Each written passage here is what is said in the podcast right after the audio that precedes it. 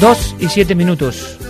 Retornamos a un país al que queremos mucho y en especial un país que a mí me ha marcado profundamente.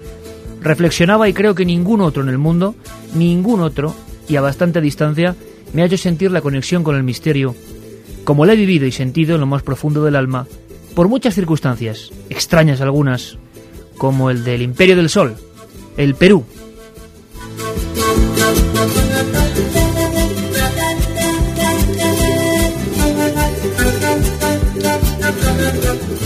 Y esta edición tan rara y extraordinaria de La Voz de las Sombras empieza con estas músicas compradas, como suenan, como las pone Geray, en el puro meollo del ombligo del mundo, en Cuzco. Porque la zampoña, la flauta de pan, expresa perfectamente la extraña nostalgia que aún se vive en ese territorio aparte, los Andes. Y os voy a contar de una forma muy personal lo que a mí me ocurrió a la vuelta del viaje a Perú. Regresábamos con todo el equipo, con José Alberto, con Marcos Macarro, con Juan G. Vallejo, con Carmen. Casi todos dormían ya en el avión. Era madrugada. Yo no pude pegar ojo. Ni un solo minuto. Tenía un libro en las manos. Entraba la luz de la noche por la ventanilla a mi derecha. Y escuchaba una música muy parecida a esta en los cascos.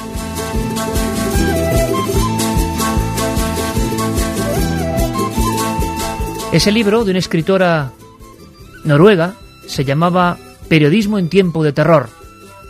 Y no sabía por qué, amigos, pero en aquel vuelo larguísimo, de unas 12 horas atravesando el Atlántico, se me quedaba, no se me olvidaba, no se marchaba de mi cerebro, de mis retinas, la imagen de aquella portada. Un periodista, con chaqueta humilde, gorda, de un cuero avejentado. La cara de alguien que sabes que ha peleado casi malviviendo por contar a los demás sus historias. Era un periodista, una humilde grabadora. Y casi más que hablando en silencio, con la boca apretada, con la chompa y el chullo, lo que llamamos poncho y gorro, y detrás una especie de casas totalmente derruidas. Periodismo del terror, en Ayacucho. Ayacucho, no en vano, en quechua significa rincón de los muertos.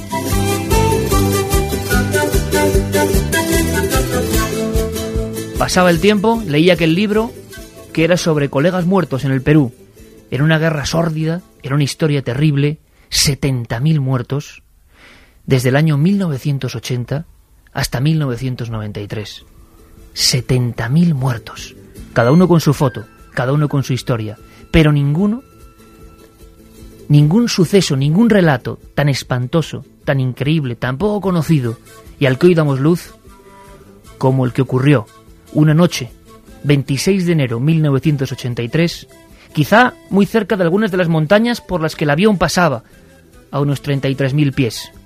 Un lugar que todavía hoy en el Perú le llaman Aldea de la Muerte, Uchurajay, un lugar que es mejor no visitar.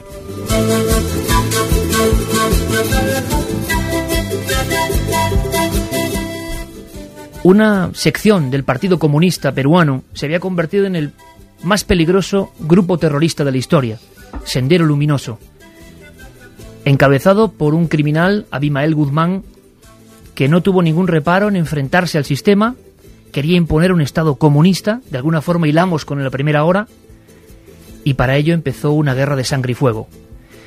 Al mismo tiempo, hay que decirlo, los militares del Perú, en muchos casos con terribles eh, déficits de corrupción, se convirtieron en escuadras del terror y en mitad de unos y otros quedaron simplemente los andinos, a 3.800, a 4.000, a 4.100 metros de altura, en pueblos de nombres impronunciables como Uchurajay.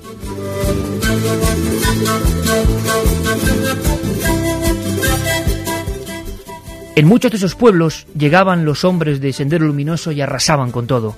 Muchas de las muertes tenían componentes, según investigó incluso el propio Mario Vargas Llosa, componentes mágicos religiosos. No solo se trataba de morir, por ejemplo, en 1982, en el pueblecito de Huaychao, a un miembro de Sendero Luminoso, después de una de esas racias, lo cogen, le amputan los brazos, lo empalan y lo queman en plaza pública. Creo que en ningún país del mundo, como en esa región andina, tan pobre, tan mísera, tan llena en ocasiones de su propia religión, de su propio idioma, el quechua, de su sensación de ser diferentes a los demás, ha habido una batalla tan infernal. Todo estalló unos días antes de aquel 26 de enero. En ese mismo pueblo, en Huaychao, cerca de Ayacucho, han muerto siete terroristas. ¿Qué ha ocurrido? Al parecer, el propio pueblo, las gentes, con sus maderos, sus hoces, sus piedras, han atacado, han intentado defenderse y lo que han logrado es la más absoluta muerte.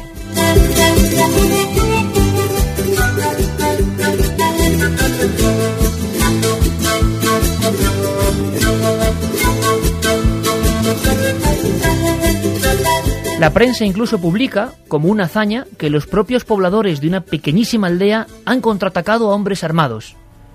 Les han quitado sus pistolas, les han quitado incluso sus banderas. Y a una especie de destacamento donde había muchas mujeres, en Sendero Luminoso había muchas mujeres que actuaban con gran violencia, con gran sed de sangre, eso publicaban las revistas de la época, los habían aniquilado y habían hecho fotografías algunos periodistas. Sin embargo, querían saber más. ¿Cómo es posible que en los pequeñísimos pueblos, con apenas las manos y la rabia por estar siendo atacados constantemente por los sediciosos, cómo habían reaccionado así? Y por eso, ocho periodistas se unen, todos juntos. Además, durante mucho tiempo, cuenta la leyenda que escucharon en una pensión de Ayacucho la misma canción una y otra vez. Una canción de un grupo que mezcló el estilo de Pink Floyd, el rock sinfónico, con el mundo andino.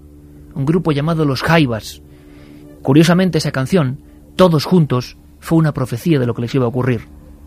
Aquella madrugada de miércoles, ocho hombres, ocho colegas nuestros, ocho periodistas, Eduardo de la Pinella, Pedro Sánchez, del diario de Marca, Félix Gavilán, corresponsal del diario, Willy Reto, fotógrafo, y José Luis Mindébil, del Observador, Amador García, del semanario Oiga, Octavio Infante, de Noticias de Ayacucho, y Juan Argúmedo, el guía, parten hacia ese lugar, donde al parecer las tornas se han girado y en la guerra del terrorismo la propia gente, el pueblo, ha tomado las armas. Evidentemente los militares peruanos no quieren que nadie acceda. Nadie sabe por qué, pero es la guerra del silencio. Ellos no hacen caso. Después de escuchar aquella canción una y otra vez, como para darse fuerzas, salen de Ayacucho. Ningún guía quiere llevarles. Hay un momento, empiezan las sierras de esa zona, el rincón de los muertos, y como si también fuese profético, le dicen que, les dicen que no les llevan, que no quieren continuar.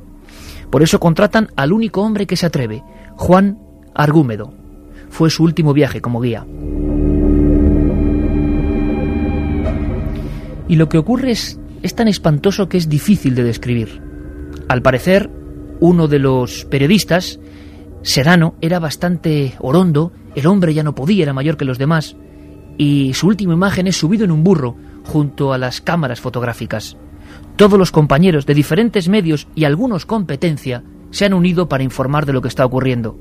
Uno de ellos, Félix Gavilán, le dice a su madre, es muy joven, le dice a su madre, Mamá, tengo que hacerlo. La madre le dice, Hijo, es demasiado peligroso irse al rincón de los muertos tal y como están las cosas. Y el muchacho contesta, Mamá, seré portada, de todas formas. Y lo consiguió. Los periodistas de Perú cobraban muy poco dinero. Apenas tenían ningún tipo de seguridad. Solo las noticias de impacto podían llevarles a una fama o a trabajar como corresponsales para los diarios de Lima. Y entonces intentan ir a la búsqueda de ese pueblo perdido a 4.100 metros. Había un simple escollo. Se hacen varias fotografías. Quien las hace es Willy Reto, el mejor fotógrafo. Lleva un teleobjetivo. Y tenemos varias fotografías, varias fotografías que yo encontré en Lima, del grupo de periodistas con las caras sonrientes, en pleno mes de enero, ascendiendo por esas cimas a 4.000 metros. Precisamente a 4.000 metros hay una aldea, una aldea que hoy está desierta, una aldea que se llama Uchurajay. solo tiene 400 habitantes. Los periodistas se sorprenden porque de inmediato un grupo de mujeres de muy poca estatura, con esa chompa, con el chullo e incluso con algunos palos, acuden rápidamente a su búsqueda. ¿Qué está ocurriendo? Es extraño lo que pasó en esa conversación, porque aquellos ocho periodistas, algunos de ellos de Ayacucho, conocían perfectamente el quechua. Durante mucho tiempo se pensó que no se entendían, que incluso en castellano no podían entenderles en aquellas comunidades perdidas. Pero no era así. Algunos de los periodistas, repito, sabían la lengua autóctona. Nadie sabe qué pasó, pero sí que se fotografió. Cuentan que Willy Reto no dejó de disparar la cámara. Detrás de aquellas mujeres, una primera, un golpe, un palo, una mala palabra, algo ocurre, pero esos periodistas empiezan a ser atacados. Empiezan a no poder defenderse, ponen las manos en alto. Es curioso, pero hasta ese instante, jamás en la historia, en ninguna guerra, en ninguna batalla conocida, habían muerto ocho periodistas a la vez. Será siempre un misterio lo que pasó a las afueras de la pequeña aldea hoy desierta de Uchurajay. Pero lo que sabemos es que aquellos periodistas fueron apaleados hasta la muerte. La comisión, encabezada por Mario Vargas Llosa, habla de 30 minutos de paliza brutal. Pero hubo algo más, algo que, que nos deja ya sin habla. A esos cuerpos se les sacan los ojos, se les corta la lengua en dos, se les quitan las ropas, se les incinera, el ropaje queda aparte, se les envuelve en una especie de, de tela blanca. Hubo una persona, el guía, y otro miembro de la comunidad que intentó, hablando en quechua, defenderles. Lo mataron de inmediato y sobre su cuerpo, en una especie de danza maldita, rociaron alcohol y bailaron encima. ¿Qué les pasaba a los habitantes de Uchuracay? La versión oficial que les confundieron con terroristas, pero ¿quién confunde con terroristas a unos hombres, ocho, sin armas, y con simples cámaras fotográficas.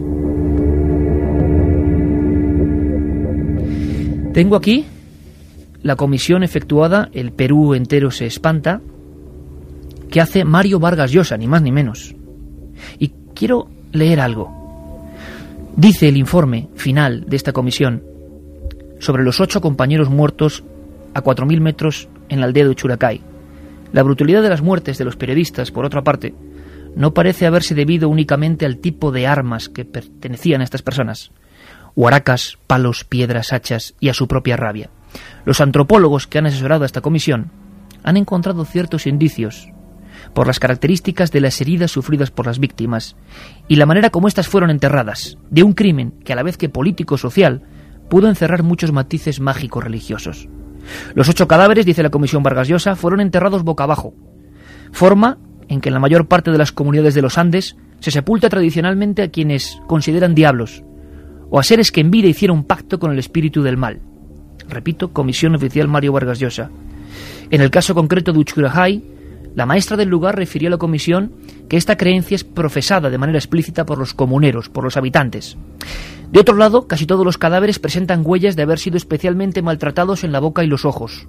Es también creencia extendida en el mundo andino que la víctima sacrificada debe ser privada de los ojos, para que no puedan reconocer a sus victimarios, y de la lengua, para que no pueda hablar y delatarlos en la otra vida, todos con tobillos rajados, pues deben ser fracturados para que el espíritu no vuelva a retornar a quien les dieron muerte para intentar una próxima venganza. Las lesiones de estos cadáveres descritas por la autopsia apuntan a una coincidencia con estas creencias. Y también asegura la comisión, de manera todavía más precisa, el hecho de que las ropas de los periodistas que vestían al ser muertos fueran primero lavadas pacientemente y luego incineradas por los comuneros, es típica ceremonia de exorcismo y purificación en el área andina.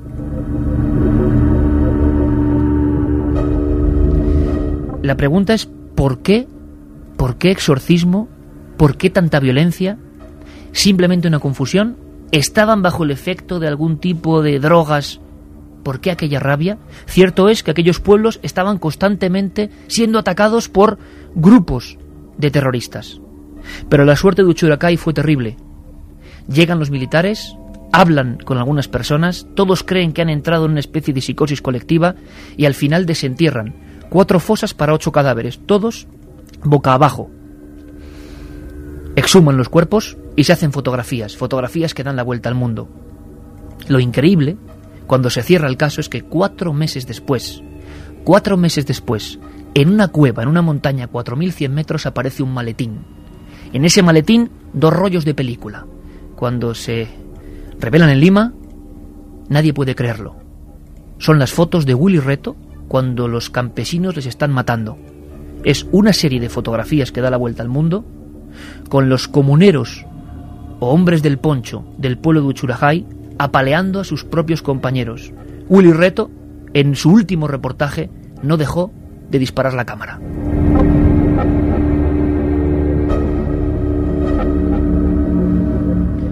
Así pasó el tiempo.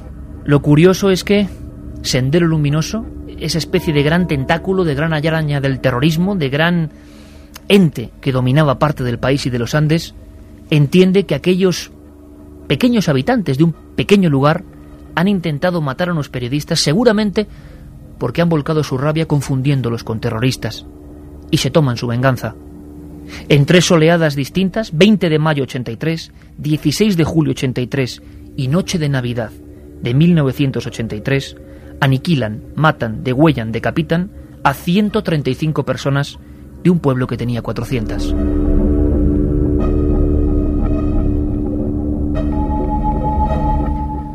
Así, sin más discusión, sin más posibilidad, la gente de Uchuracay, marcada por siempre, atacados por unos y por otros después de aquella historia terrible de una madrugada del año 83, es despoblado. En 1984, aquel pueblo milenario desaparece. Todos huyen a Lima o a Ayacucho y se queda solamente la plaza del pueblo donde enterraron a los ocho periodistas y la, la pequeñísima iglesia de piedras gruesas. Eso es lo que queda hoy prácticamente de Uchuracay. ¿Por qué le sacaron los ojos? ¿Por qué les incineraron la ropa? ¿Por qué los enterraron boca abajo? ¿Por qué el único caso del mundo con ocho periodistas muertos? Yo pienso que el tema es tan impresionante que comprenderéis por qué yo, en el vuelo Lima-Madrid, iba absolutamente hipnotizado. Quedaba una pequeña cosa. Ellos, esos ocho periodistas, y en homenaje tiene que sonar esta canción tan extraña, esos ocho hombres que simplemente querían informar y por informar de lo que pasaba en su país dieron la vida, Eduardo de la Pinella, Pedro Sánchez, Félix Gavilán, Willy Reto, José Luis Mendíbil, Amador García, Octavio Infante, Juan Argúmedo, Serano, descuartizados en vida prácticamente, en un acto absolutamente incomprensible, ellos en la pensión Santa Rosita de Yacucho, como para darse fuerza sabiendo que podía ser el último reportaje, pero seguro que no esperando una reacción tan terrible del ser humano, escuchaban una y otra vez una canción de los Jaivas, que todavía hoy en los Andes suena muchas veces, extraña, con sonidos raros, con esa música nostálgica y con un mensaje de unión. La canción decía, hace mucho tiempo que yo vivo preguntándome, ¿para qué la tierra es tan redonda y una sola nada más? Si vivimos todos separados, ¿para qué son el cielo y el mar? ¿Para qué este sol que nos alumbra, si no nos queremos ni mirar? ¿Cuántas penas que nos han llevado a todos al final? ¿Cuántas noches cada noche de ternura tendremos que dar? ¿Para qué vivir tan separados si la tierra nos quiere juntar? Si este mundo es uno solo y para todos, todos juntos vamos a vivir. Una profecía de los Jaivas. La canción que escuchaban ocho periodistas muertos en Uchurajay. En aquel avión yo prometí que en la cadena Ser iba a sonar de nuevo esa música en homenaje a ocho colegas muertos.